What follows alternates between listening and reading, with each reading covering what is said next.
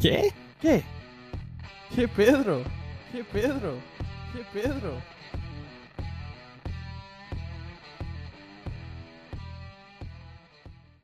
¿Qué onda mi gente? Espero se encuentren muy bien y sobre todo agradecer por escucharnos en el capítulo número 4 de su podcast ¿Qué Pedro? Mi nombre es Pedro Castañeda, mejor conocido como el Peter, y en este capítulo hablaremos de una profesión que está vinculada a curar o prevenir las enfermedades. Y así es, hablamos de la profesión de medicina.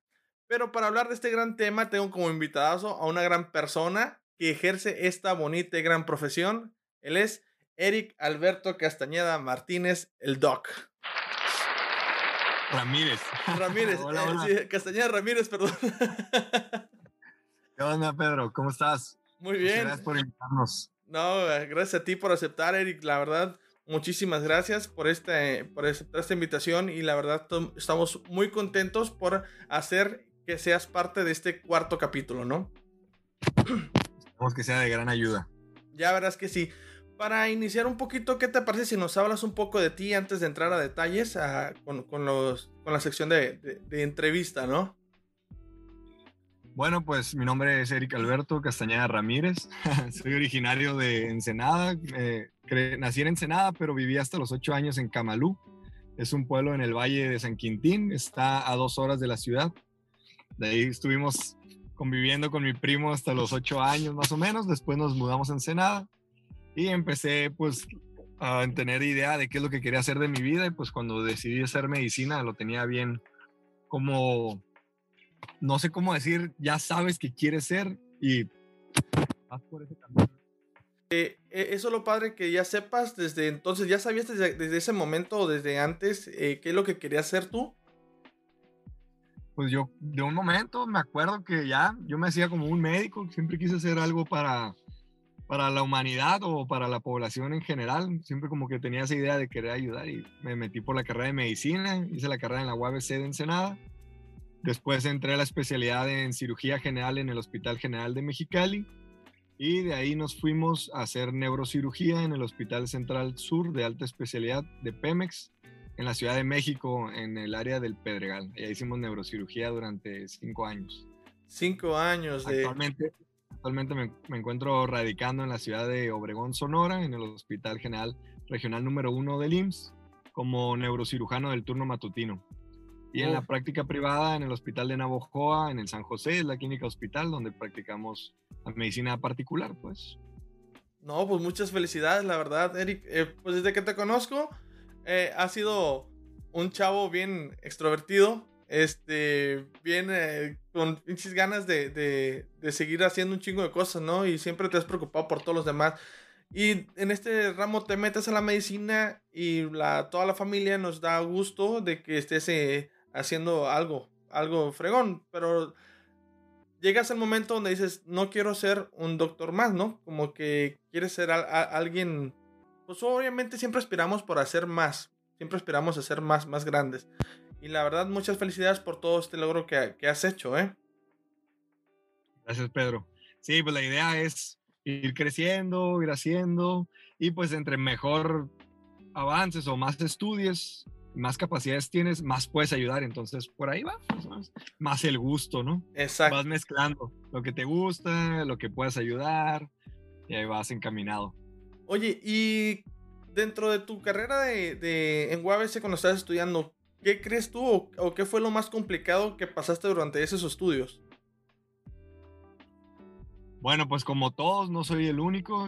tenemos que reconocer que en el país pues tenemos dificultades. Yo creo que la parte económica, el poder salir adelante de ahí, poder pagar libros, las inscripciones, pues tuve que apoyarme de toda la familia, literal, así, tocando puertas con tías, tíos. Mucha gente me ayudó, eso fue de las cosas más difíciles, solventar la carrera.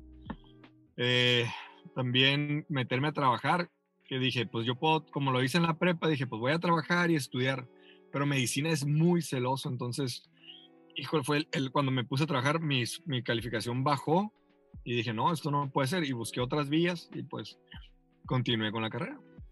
Pero Es- sí, lo más difícil fue lo económico, pues lo estudiar siempre es difícil, pero como es algo que ya lo traes, pues no sé, te, o sea, es como cualquier otra, pues arquitectura, ingeniería, tienes que estar metido haciendo tus cosas y en el caso de medicina lo que tienes que hacer es leer. Y leer y leer y leer, ¿no? Pues sí, prepararte, exactamente, aprender. Este, hay, hay mitos eh, que quiero ver si, si es cierto, ahorita que nos estás contando. ¿Es verdad que, que como, bueno, estudiantes casi no duermen? como estudiantes. Ajá. Espérate que te platique de la residencia. ok, pues a ver, ve, contándonos. Lo que pasa que también me interesa que, perdón, también me interesa que aquellos chicos que vayan a querer estudiar medicina también sepan y vayan conociendo cómo está la situación, ¿no? Ya, claro, claro. Bueno, si, lo, si el enfoque es para quienes están o quieren entrar a lo que es la carrera de medicina, para empezar, súper, súper bonito. A lo mejor tienes mucho desgaste, tanto emocional, físico y mental, sobre todo mental, porque tienes que estar pegado. Un maestro decía, hay que hacer horas nalga. Entre más tiempo estés sentado, horas nalga, mejor te vas a, vas a preparar.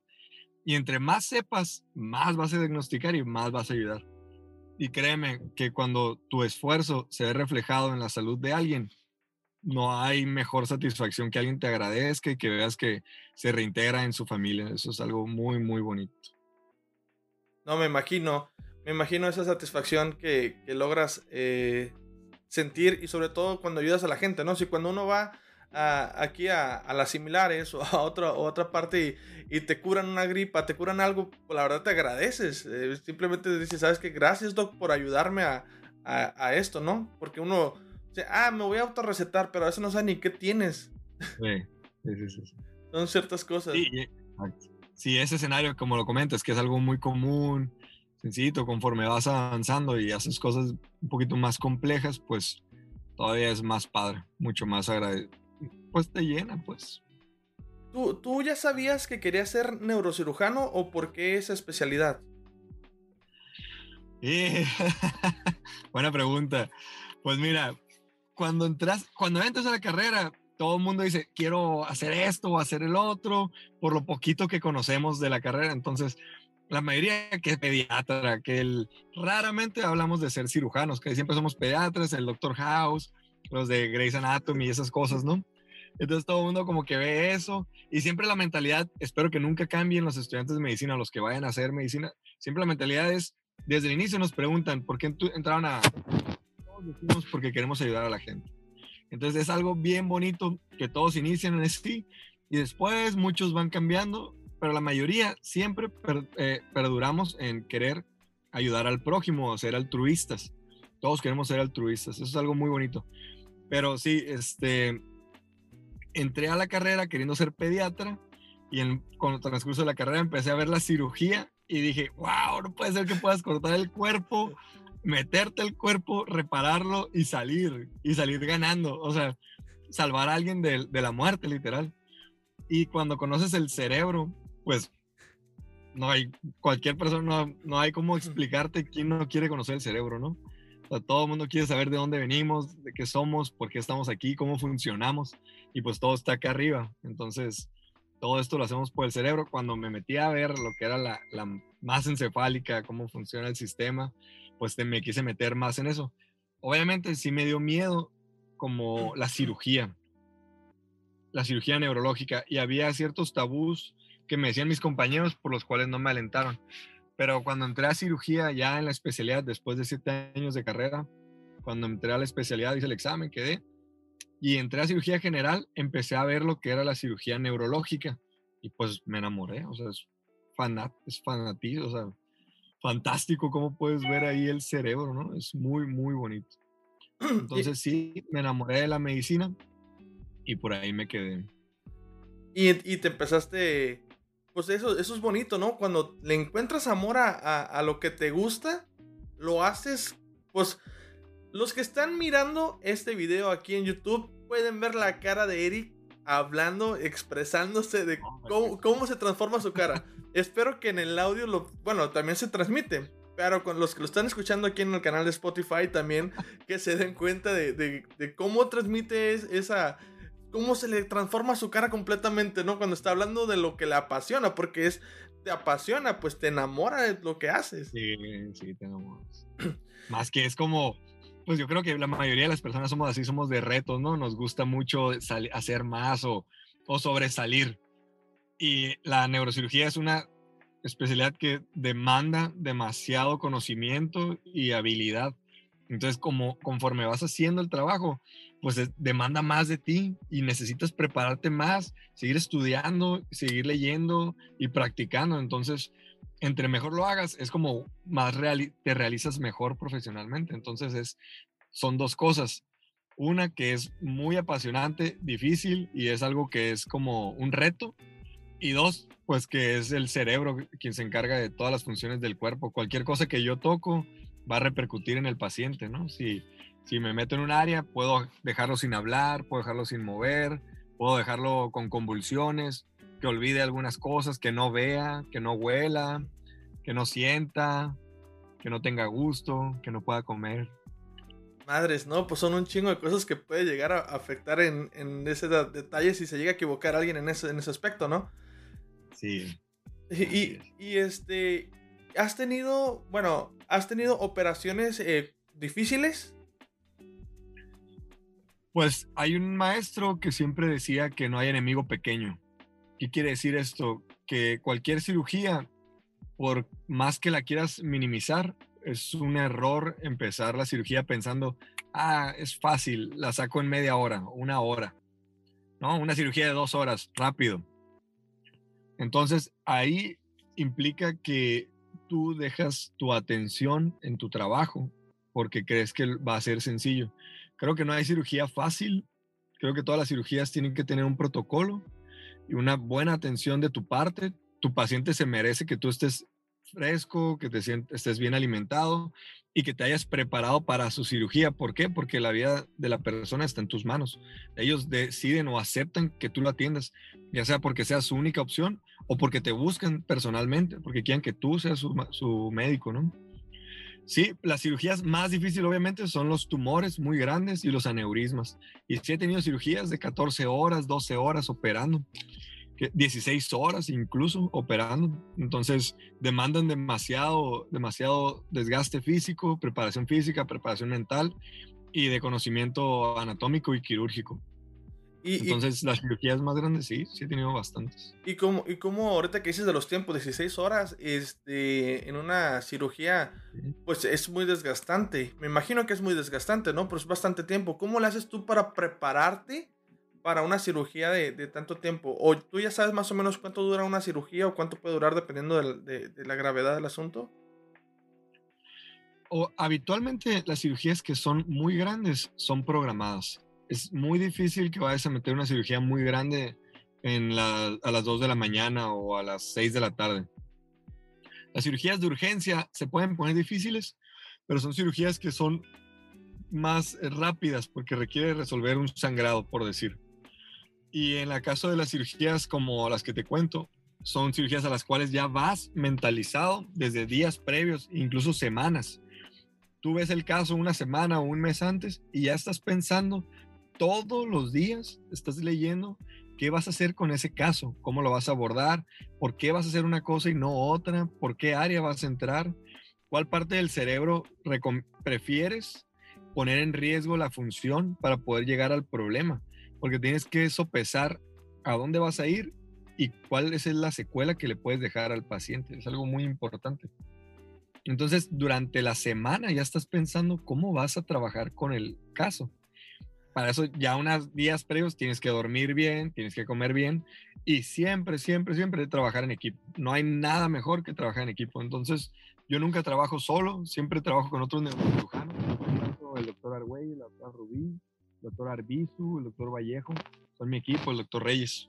Son neurocirujanos con los que siempre entro a las cirugías. ¿Los puedes mencionar otra vez? Porque como que se cortó un poquito el, el, audio. Sí, sí, sí, claro.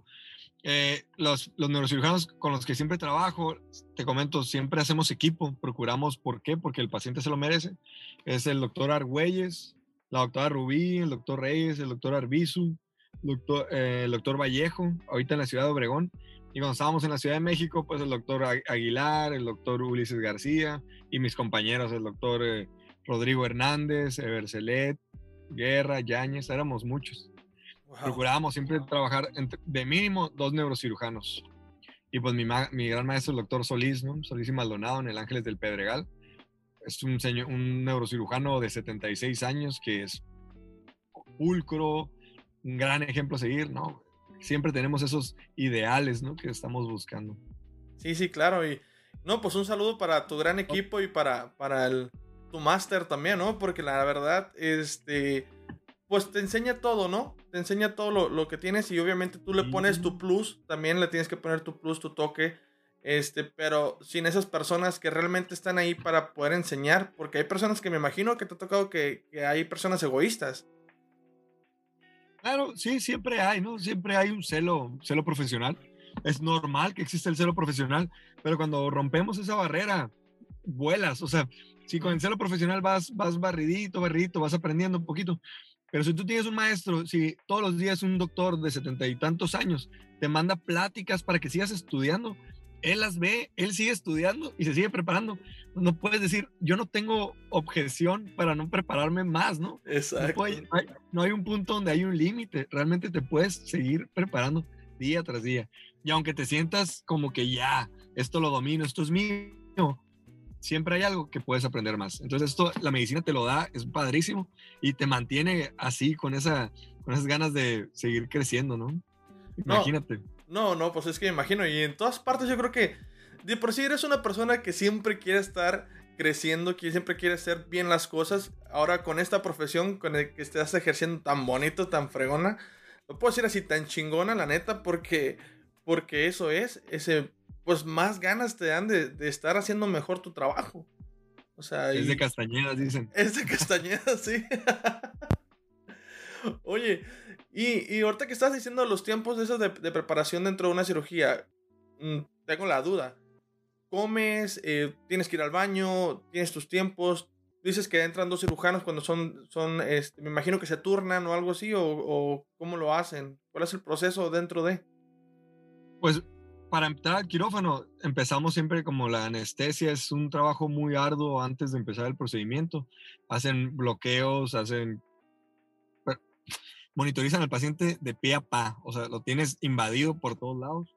Entonces empezamos la cirugía habitualmente a las 9 de la mañana, 10 de la mañana más tardar, y de ahí nos podemos estar operando pues todo el tiempo que sea necesario. Sí hay un momento donde te desgastas, pero ya hay técnicas donde te tienes que refrescar, te sales un poquito, dejas de operar unos minutos y luego vuelves a operar. Hay incluso textos donde dicen que tienes que estar irrigar para empezar a pensar. Entonces tú estás operando y luego empiezas a lavar con solución estéril, evidentemente, para empezar a relajar tu mente, para que tú otra vez agarres tiempo y vuelvas a empezar la cirugía o continuar la cirugía.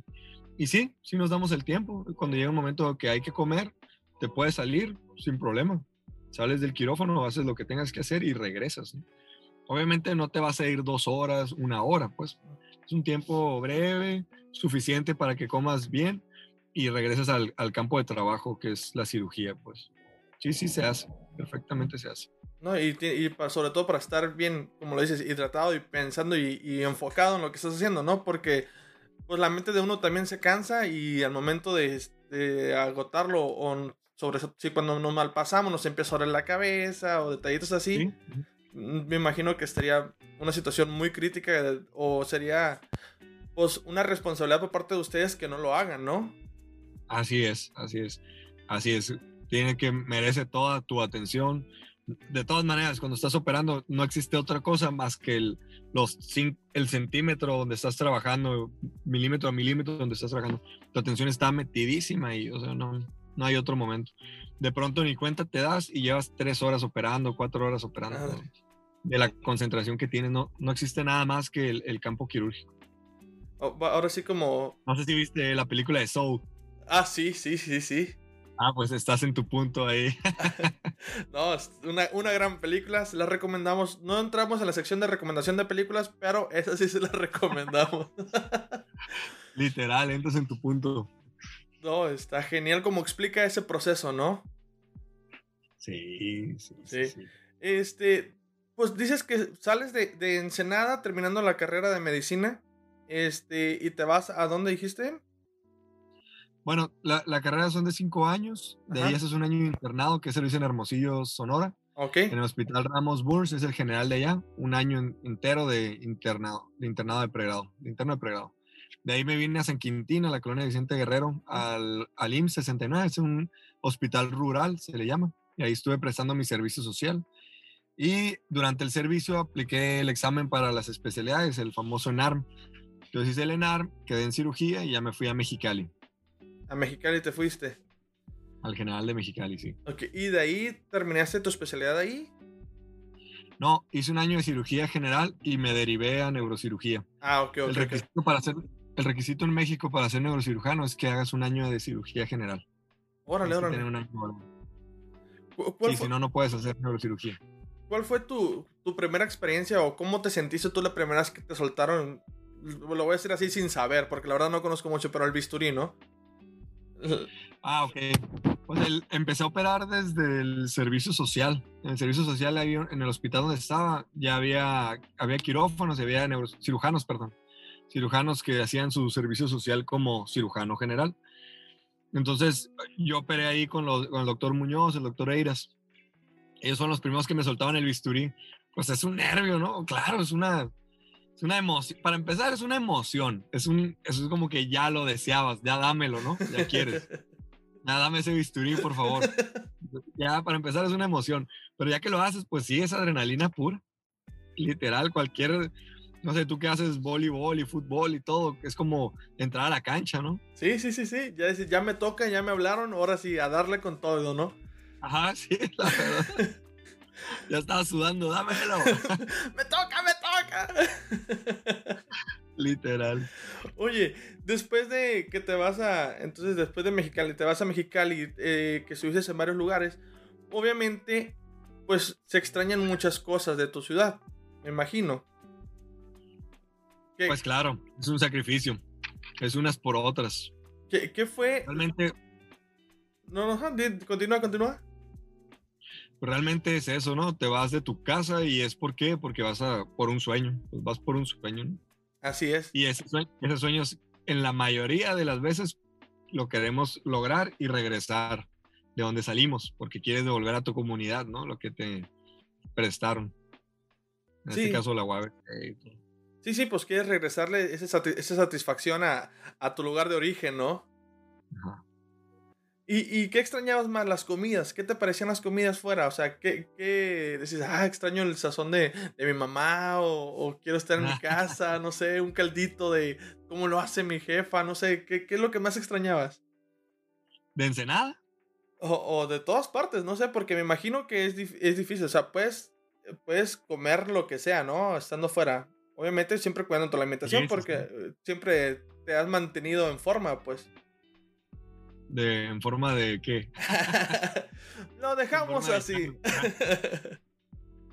En forma de gorila. Por- y, te ¿Qué ibas a decir? te iba a te decir, interrumpí. te iba a decir, eh, ¿Team Godzilla o Team Kong? Ah, pero eso todavía falta esa sección, ¿no? Ah, sí. Yo creo que Kong. ok. Ok. Muy bien. No, pues mira, es que Ensen, bueno, no, no, hablar de Ensenada es un capítulo tuyo completo, ¿no? Yo, como soy un ensenadense de corazón, amo Ensenada. De Ensenada extrañé todo, todo. Los mariscos, la, todos los tacos, la, el clima. El clima es el mejor clima del país. Ya anduve hasta en San Cristóbal de las Casas, Chiapas. Conozco muchas partes del país, me faltan, me faltan muchísimas, pero neta, Ensenada es lo máximo, entonces, pues todo, exte- de, de Ensenada todo. Mi casa, el café, cafés por todos lados, que hubiera comida por todos lados, en todos lados comida original, la gente muy agradable. No, no, no. Las fiestas, la música, todo. Pero, pero, pues estar en el DF, todo el mundo sabe que el DF está lleno de garnaches que son deliciosas. La mayoría de la comida es muy rica. Encuentras comida en todas partes también. Es una cocina distinta, pero también muy rica, ¿no? Es muy, muy de provecho. Todos los que vayan para el DF, pues deben de comer siempre una garnachita sin su torta está mal, o sea, las tortas Nisa, hay un chorro de lugares muy ricos para comer y pues también buenos lugares para divertirte. En Villahermosa, Tabasco, por ejemplo, también su, su sazón es bien rico, súper rico es distinto nuevamente, no es como acá omelette tan mediterráneo como es Ensenada, ¿no? Pero también se come bien delicioso, ¿no? Hay algo que le llaman este pozol, el, el pozol, ajá. Y es como una bebida, ay, no, creo que se me olvidó, sí, según, creo que se llama así. Y es una bebida de maíz que lleva chocolate y está súper buena, súper buena. Pero es una cosa bien chistosa que es tradicional, ¿no? Quien lo prueba dice que se queda allá. ¿Y qué más? Eh, Hermosillo en Sonora, la carne es buenísima, no cabe duda, la mejor carne del país yo creo que está en Sonora. Lamento decirlo, pero sí, tiene muy buena carne. Pues mucha carne. Mucha carne la traen de, de, de allá para acá, la, la traen, eh, es, sabido que mucha gente aquí vende ese tipo de carne. Sí, sí, sí, sí, sí. Así es. Por lo mismo. Oye, y ante esta situación que estamos, que estamos viviendo de, de pandemia, eh, pues anteriormente manejaban yo creo que protocolos de higiene dentro de, quirófano. Este, ¿Cambió algo o se tuvo que hacer adaptaciones con respecto al COVID en, cirugía? Pues mucho. Para empezar, todas las cirugías programadas fueron canceladas. Se adaptó un quirófano para los pacientes que tuvieran la enfermedad de COVID y además alguna enfermedad de, no sé, quirúrgica, pues en general, cualquier quirúrgica. Para entrar al quirófano, pues entrabas con todo el equipo de protección, de preferencia, y pues eran cirugías de urgencia, entonces estábamos peleando los quirófanos.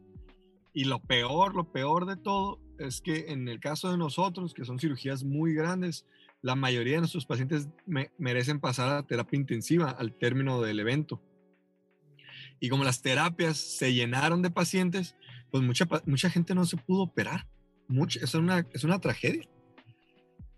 Como no conocemos a veces o la población en general no entiende un poquito cómo funciona un hospital,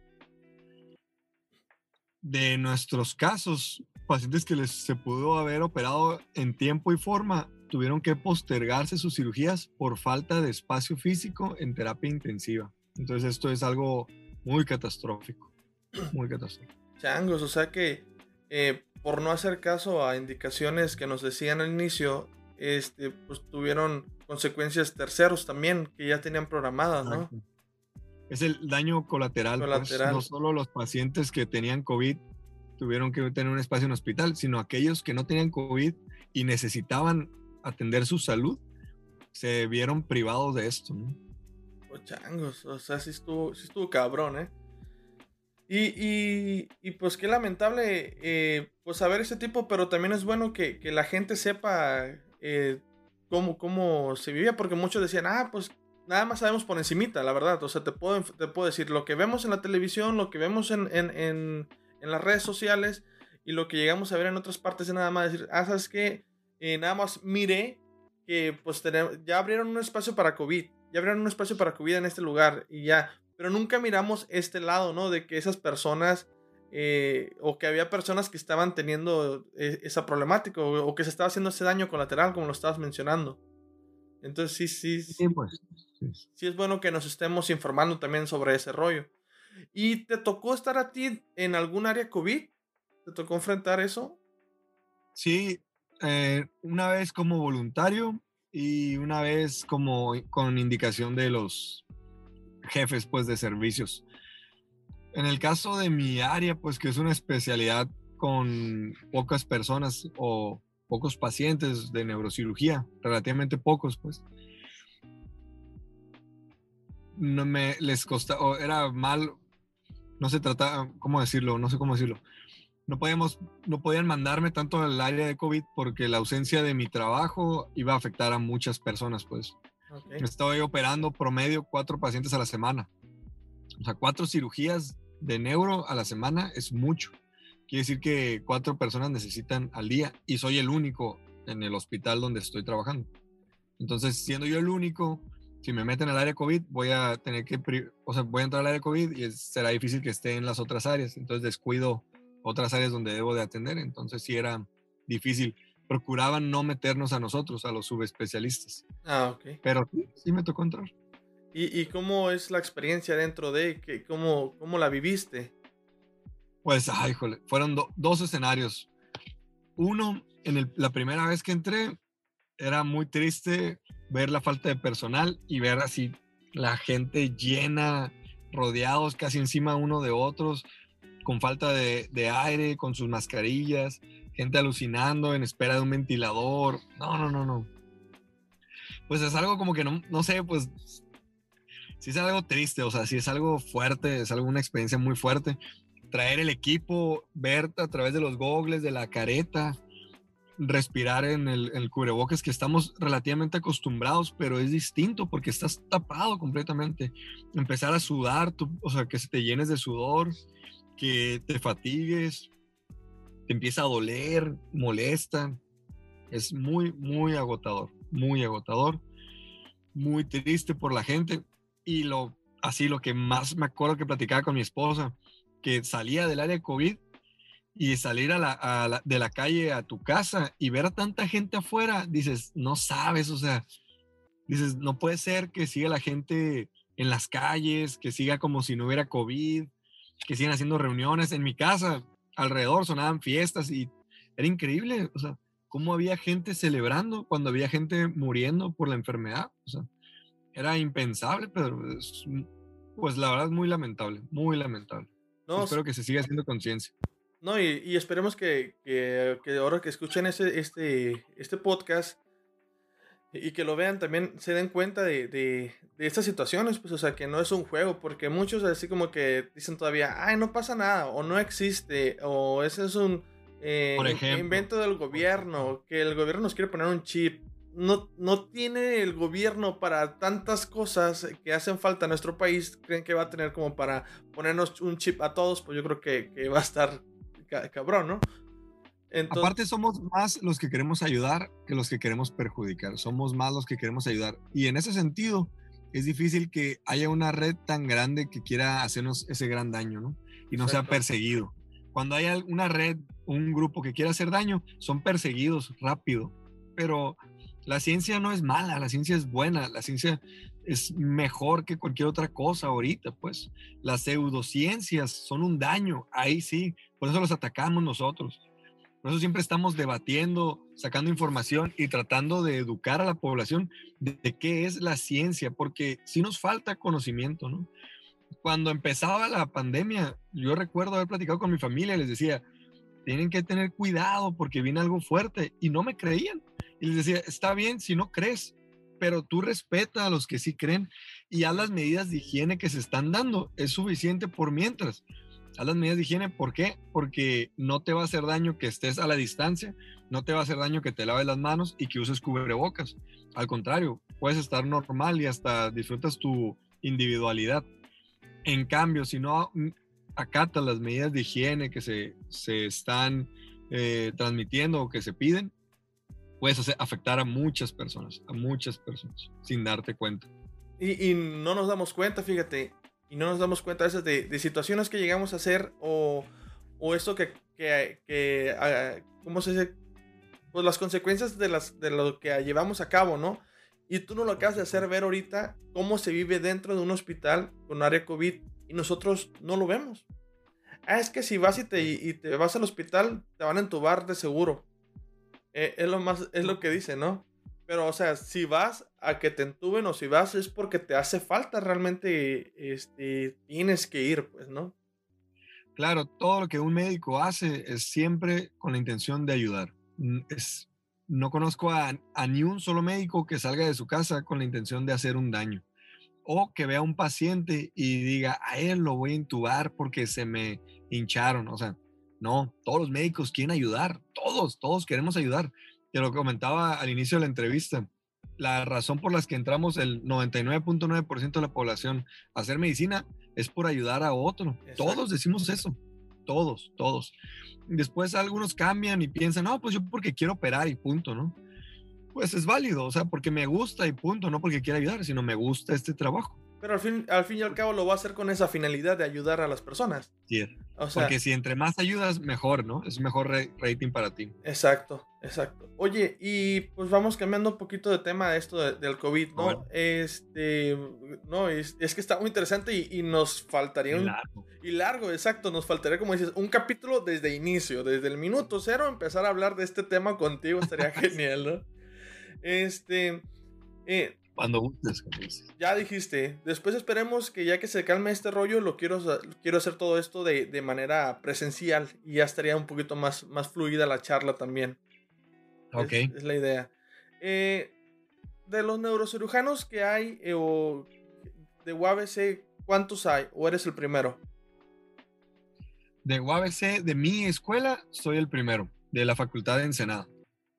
¿Eres? Soy el primer neurocirujano. Viene otro, Mario Dueñas fue mi R menor. R menor es como el primer año es el R1, el segundo año el R12, así, son R hasta R5. Mario Dueñas ahorita es R4, él va a regresar también. Bueno, espero que regrese y hagamos equipo. Y es el, sería el segundo neurocirujano. Y hay otro, Axel, que está en Monterrey y él es R3. Axel sería como el tercer neurocirujano de Ensenada, de Ensenada. Wow, no. No, pues muchas felicidades a, los tres, la neta, porque es un orgullo. Es un orgullo para nosotros eh, tener. Eh, voy a ganar campo. Ah. Exacto, ¿no? Oye, ¿y tus ideas son regresar a Ensenada, quedarte en dónde, dónde se quieren quedar? Porque ya ahora ya son una familia, ya tienes tu, tu familia, ya no nomás eres tú solo. Sí, gracias. Hay que pensar por todos. Exacto. La idea es venir a, Tijuana, a Tijuana, Baja California, y estar yendo a Ensenada lo más posible.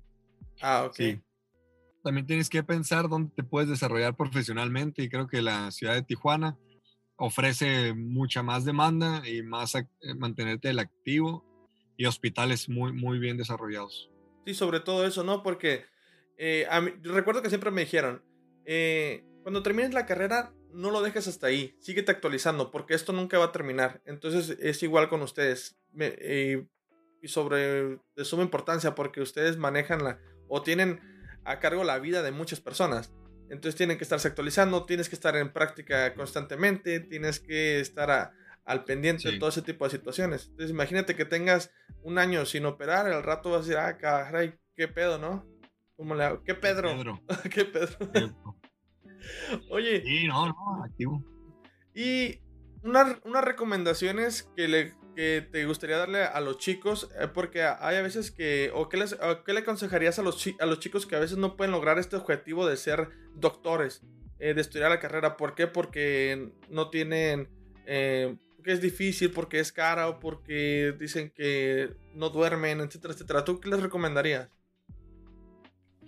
Pues mira, dentro de las ramas de humanísticas, la mayoría de los que tenemos el perfil de querer ser médico, al final de cuentas es un, perfil de querer hacer algo altruista, ¿no? Queremos ayudar. Entonces, sí, es buscar mantenerte en la línea. Hay infinidad de áreas que están involucradas en procesos de la recuperación de la salud de los pacientes que se necesita, o sea, desde el paramédico que haga un excelente trabajo hasta el super especialista. Pero sin el paramédico, el subespecialista no es nadie, pues. Entonces aquí es una cadena muy grande para poder recuperar la salud del enfermo. Entonces el paramédico es bien importante, el enfermero de triage súper importante, el médico general, el médico urgenciólogo, el, el neurólogo por en, en, este caso, o el neurólogo intervencionista el neurovascular. Todos ellos por decir una línea de manejo, ¿no? Una línea de pacientes con, con evento vascular cerebral. Entonces, estos, estos áreas son muy grandes y en cualquier área puede quedar una persona. Lo importante aquí es que donde tú estés parado, lo hagas lo mejor que puedas. Y con la intención de hacerlo bien, de ayudar bien y de tú prepararte para poder resolver un problema. Porque desde, o sea, desde la persona que inicia el manejo de un paciente en urgencias, por decir, entre más sea su preparación y mejor haga su área, el pronóstico del paciente va a ir cada vez mejor, mucho mejor. Si alguien falla en, su nivel de área, por más subespecialista que eras, si cometes un error, el, éxito del, tratamiento del paciente va a ser un fracaso. no se va a lograr el éxito. Entonces quiere decir que mm, por más subespecialista que seas o porque no lograste ser médico, no vayas a hacer las cosas bien, sino en el área que te toque estar, donde logres tus capacidades y oportunidades, porque estamos, todo lo que somos, somos por oportunidades, nadie es solo, pues. Ese momento es como clave para que hagas bien tu labor, ¿no? Yo le recomiendo a los que no puedan entrar a medicina, si no lo logran, no hay, hay muchas más, puedes hacer, puedes, incluso paramédico, pues, o sea, no sé, no quiero menospreciar, ni quiero decir que, no sé cómo decirlo de una manera sutil, pero un gran paramédico es muy importante, ¿no? Sí, o sea, todas las áreas, de, todas las áreas esas que, que abarcan eh, el cuidado de la salud, eh, el que te ayuden a, a, a, llegar a ese lugar, porque como tú lo dices, no va a ir un doctor eh, a, levantarte de, de, un lugar que tuviste un accidente, ¿me explico? Ah, porque están los, llegan los paramédicos, llega alguien que, que, te ayuda a llevarte a, esa parte donde te van a atender o tratar de atender de la mejor manera, ¿no? Tratar de, ayudarte en lo que se pueda, pues. Entonces, los, ellos hacen a veces mejores diagnósticos que nosotros, o sea, de pronto me ha tocado ver que enfermeros hacen mejores diagnósticos que los médicos y viceversa, o sea, todos, en todas las áreas hay una oportunidad, pues. Y se complementan y se ayudan, ya, ya llegan más con un diagnóstico. Que sigan intentando, lo que se mantengan en la línea y que logren su sueño en el área donde corresponda, pues sí. Tengo, tengo amigos, fíjate que tengo amigos que querían estudiar medicina y no quedaron en medicina, pero después decidieron estudiar enfermería. Y dije, güey, pues estás chingón porque estás haciendo lo que te gusta, realmente vas a seguir ayudando a las personas, pues. Este, no porque no, tú querías a lo mejor ser doctor, pero a lo mejor no, no se te daba o no fue tu momento, no sé, pero no quiere decir que ya te detuviste aquí, sino simplemente vas a seguir ayudando a las personas. Y eso, eso es lo chingón. ¿eh? Exacto, a lo mejor vas a tener más contacto con ellos, vas a poder estar más tiempo con ellos, conocer cómo son. Al rato que me ah, ¿qué tal, Juanito? ¿Cómo se encuentras? Este, ¿cómo sigues de tal cosa? Eso también le da un plus bien cabrón a la gente. O sea, yo llego a un lugar y me saluda eh, eh, la enfermera, este, digamos que lo enfermero, que si cómo estoy, cómo sigo de lo que me ha pasado, no manches, te sientes importante, ¿no? Claro, claro. Es, es el trato que te empieza a dar. Oye, y antes de, de entrar a la otra sección, tu esposa también eh, está dentro de, de, la rama. Sí, ella es anestesióloga pediatra. Ahorita está dando anestesias y por eso estoy aquí en el carro. ok, genial. No, pues qué chido. Eh, he mirado este, que, que, trabajan juntos también de vez en cuando. Claro, es anestesióloga, ella duerme a los pacientes y yo los abro. yo los abro crudamente.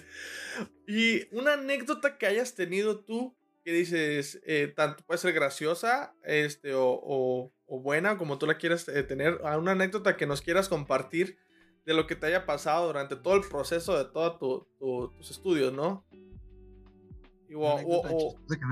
Ah, a una paciente que estaba con algo que se le llama citis, que tenía el abdomen muy dilatado, le pregunté que si cuánto llevaba de embarazo y me dijo, no, no es embarazo, es asitis. Y yo, me dio mucha pena porque la, la, señora tenía una enfermedad pues grave, pero como se le infló el estómago, yo dije, ¡ay, qué padre, está embarazada! No, estoy enferma. Y yo, ¡oh! Imagino que suele pasar ese tipo de situaciones, ¿no? Que te llegas a equivocar. no, hombre. Una vez, me quedé, una vez me quedé dormido en la máquina de escribir y ya está haciendo las, las, indicaciones y ya está, me quedé dormido y seguí escribiendo en dormido y puse, no uso corbata, jaja, nunca me la puse y ya, y pues lo confirmo, ¿no? No uso corbata. ¿Pero si escribiste eso? Lo escribí en máquina de escribir, no en computadora, en máquina de escribir así con tecladazos. Me desperté vi, y no me di cuenta, entregué las indicaciones y la enfermera al rato me dijo, se llamaba Mari, y me dice, Castañeda, ¿dónde están las indicaciones? ¿Qué escribiste aquí? Me metió en un regañador. yo, ay, güey, dormido. No, man. Oye, yo me acuerdo de una, de una anécdota que tuvimos una vez. Este, estábamos, eh, Mario, tú y yo, y no recuerdo si el Cris o no recuerdo quién estábamos. Estábamos en tu casa, estabas estudiando todavía en, en UABC. Y estábamos mirando una película. Estábamos mirando, no sé si te acuerdas. Yo la tengo bien, bien, bien guardada. A ver si te llegas a acordar ahorita. Entonces, estábamos mirando una película y de repente el Mario dice, ¿qué hora es? Y le decimos, no, pues son las 10. Y le dice el Mario, oh, ya tengo sueño. Y se fue a dormir. Y después dije, no, pues ya vamos a dormir y se acabó la película. Y tú, ah, Simón, pues ahí está, duérmanse. Me voy a poner a estudiar. Y eso, no es que tengo examen mañana. No sé si te acuerdas. Yo me acuerdo bien clarito. Eso fue ya hace años. Este, pero dije, no manches, güey. Le dije, ¿cómo que te vas a poner a estudiar? ¿Cómo que tienes que Sí, güey, tengo que saber mañana. A las 7. Güey, nos hubieras dicho, te dije, nos hubieras dicho y no hubiéramos estado mirando una película. Ah, no hay pedo, ocupo, ocupaba ver una película, dijiste. Ah, ok. y era, pues sí, todos tenemos que hacer nuestra vida, es normal, ¿no? Tenemos que hacer nuestra vida siempre. De alguna manera u otra convives, otra trabajas, ya sabes tú cómo te distribuyes tu tiempo. Exacto. Mac, no sé si te acuerdas, pero cuando estaba en el servicio social, estaba viviendo en la casa de mi papá ahí en Camalú. Sí, bueno. Iba de Camalú a la colonia. Entonces me acuerdo que ya estaba preparándome para el ENAR, para el examen de la entrada a la especialidad, y estudiaba de lunes a viernes. Ya tenía mis, mis, mi bonche de hojas que me tocaba por día. Dividí todo durante nueve meses. Durante nueve meses, como un embarazo, así literal. Y dije, ok, nueve meses tengo que leer todo esto. Y agarré los libros y empecé a dividir. Ok, tocan 10 páginas de este libro por día. Y todos los días me chutaba 10, ¿no? ¿Por qué? Porque si llegaba el viernes y no me chutaba el libro, no iba a poder salir a pistear, o salir de fiesta, irme acá de parranda. Pero si no, tenía que sacrificarme el viernes para recuperar lo perdido. Y si no, el sábado, cabrón. Entonces era, no, güey, yo no me quedo sin salir, voy a estudiar. Entonces tenías que estudiar de lunes a viernes. Y más porque lo hice durante el servicio social. O sea, estaba en el servicio, quedé en la especialidad, en febrero terminé el servicio, en marzo empecé la especialidad. No, chingón. Sí, pero sí me acuerdo, el tiempo que estuviste aquí casi no te mirábamos de lunes a viernes. No, no. Pero el fin de semana, ¿qué tal, eh? Ay, ni se diga, ¿no? Oye, Eric, pues vamos a pasar a la siguiente sección que se llama Random. En esta sección te voy a hacer 10 preguntas al azar. Si una no me quieres contestar, no pasa nada. Tengo una extra por si acaso. Este, eh, pero te hago preguntas de lo que sea, sin un orden en específico. Y pues se vale contestar al chile, ¿no? Qué nervios. ok, estas son preguntas y respuestas. ¿Va? Va. Ok, iniciamos con la primera. Si pudieras hablar con tu yo del futuro, ¿qué le preguntarías? Con mi yo del futuro. Ajá. Ah, es un chorro, ¿no? Uh, buenísimo. Eh, ¿Dónde voy a estar operando? Ok. ¿Y qué, ¿Y qué voy a estar operando? Genial, muy buena, ¿eh? muy buena. ¿Cuál es la cosa más vergonzosa que podrías comprar? ¿Lencería? ¿Cuáles son los apodos que has tenido? Híjole, sabía, ¿eh? Ya tenía preparado para esa. El, el, primerito Periquín, por mis tías, cuando estaba chiquito. Ratón vaquero de pronto me decían. Luego Chori me dijeron en la escuela, no sé por qué. Del Chori, ahí sí se alcanzan a ver, ¿no? Sí. Ese, ese incluso se mantiene un poquito. Y el apodo que se me hace más orgulloso o que me encanta que me digan es Casta. Por Castañeda lo acortaron a Casta y pues así me dicen Casta y es como lo más que más me ha gustado. Ok. el último. No, genial. El, de, el de Chori sí lo he escuchado todavía, ¿eh? Ajá. Chingón, guapo y buena onda, eso pues también. Ah. es lo normal, eso como sea, todo nos lo dicen. Ah. ok.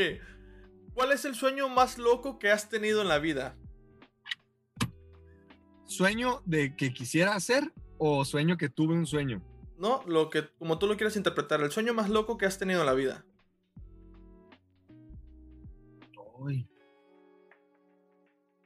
El sueño más loco. No se me ocurre ahorita. Pues, eh, ¿qué será? Un sueño loco que he tenido. Correr bichi en la playa con mis primos. creo, sí. Pues una vez estuvimos casi cerca, ¿eh? Pero no. no le hables al alemán nada más. ok, no lo vamos a mencionar. Alemán, tú no estabas aquí. Pero sigues, tú sigues. Ok. Si el dinero no fuera ningún problema, ¿qué harías con tu tiempo? Estar con mi esposa y operar el cerebro y la columna. Mi trabajo, la verdad.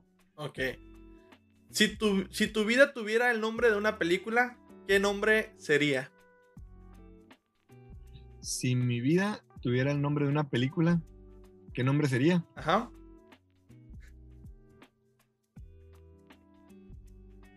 Intrépido. Intrépido. ok. ¿Cuál crees que es el mejor invento de la humanidad? Wow. El mejor invento, la rueda, ¿no? La rueda. ¿Sí? El fuego. Ah, no sé, es tu respuesta. ¿eh? No, el fuego, el fuego lo descubrieron, pero no lo Eso sí es inventaron. cierto, eso sí es cierto. ¿Qué es lo más gracioso que te ha pasado en la vida? Oh, un chorro. Lo más gracioso. Creo que una vez se me rompieron los pantalones patinando. Estaba patinando y se me rompieron enfrente un chorro de gente y me vieron y ya como que me fui yo todo penado. Pero sí, se me veían los calzones ahí. Eran boxer en ese entonces, ¿no? Eran boxers igual. ¿Qué es lo más raro que has visto? Lo más raro. Ajá. Ay, pero es que puedo decir muchas cosas. Pero objetos extraños en lugar, en cavidades no este, necesariamente ocupables. ok. Este. De cualquier tipo de objeto extraño, ¿eh? desde juguetes. Neta. Sí, han sido las cosas más raras que he visto. Ya me, imag- me imagino un, un, eh, un carrito de bomberos. Así grande. En cavidades ocultas. Sí, güey. Una botella de cloro. ok. Y de cloro, ¿eh? Es para eh, desinfectar. Claro, claro, mantener limpio. ¿Qué? Sanitizando. Ándale. Si te confundieran con un actor o actriz, ¿quién sería? Este, Ryan Gosling. y te voy a decir la última. ¿Qué es lo peor que has comprado y por qué fue tan malo? Uf. Quisiera decir que una Mac, pero para que se quedaran contentos los que no son pro Apple. no es cierto, pero la Mac es lo mejor. Eh, no es cierto, Marito. Ah, lo peor que he comprado. ¿Y Ajá. por qué?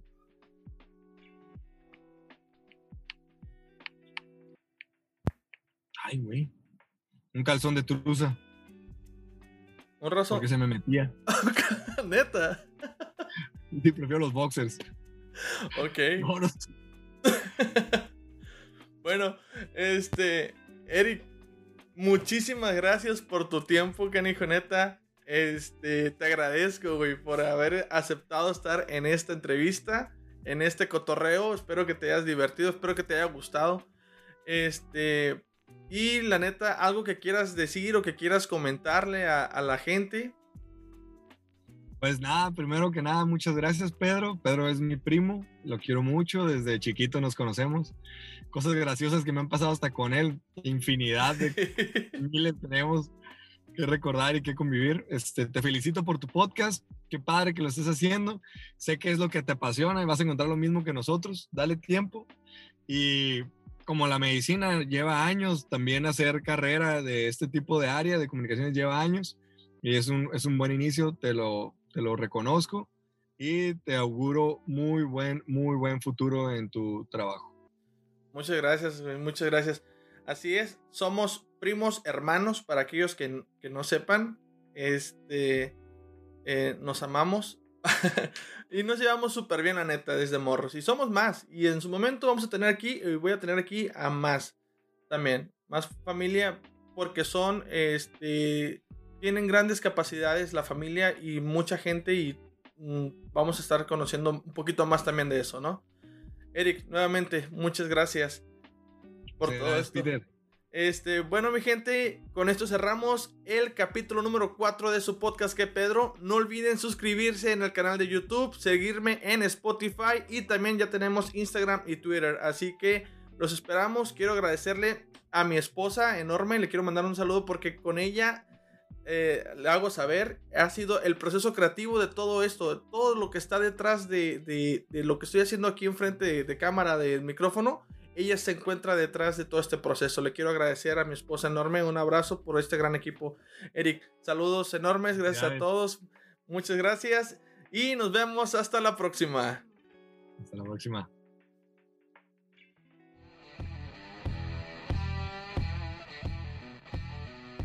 ¿Qué Pedro?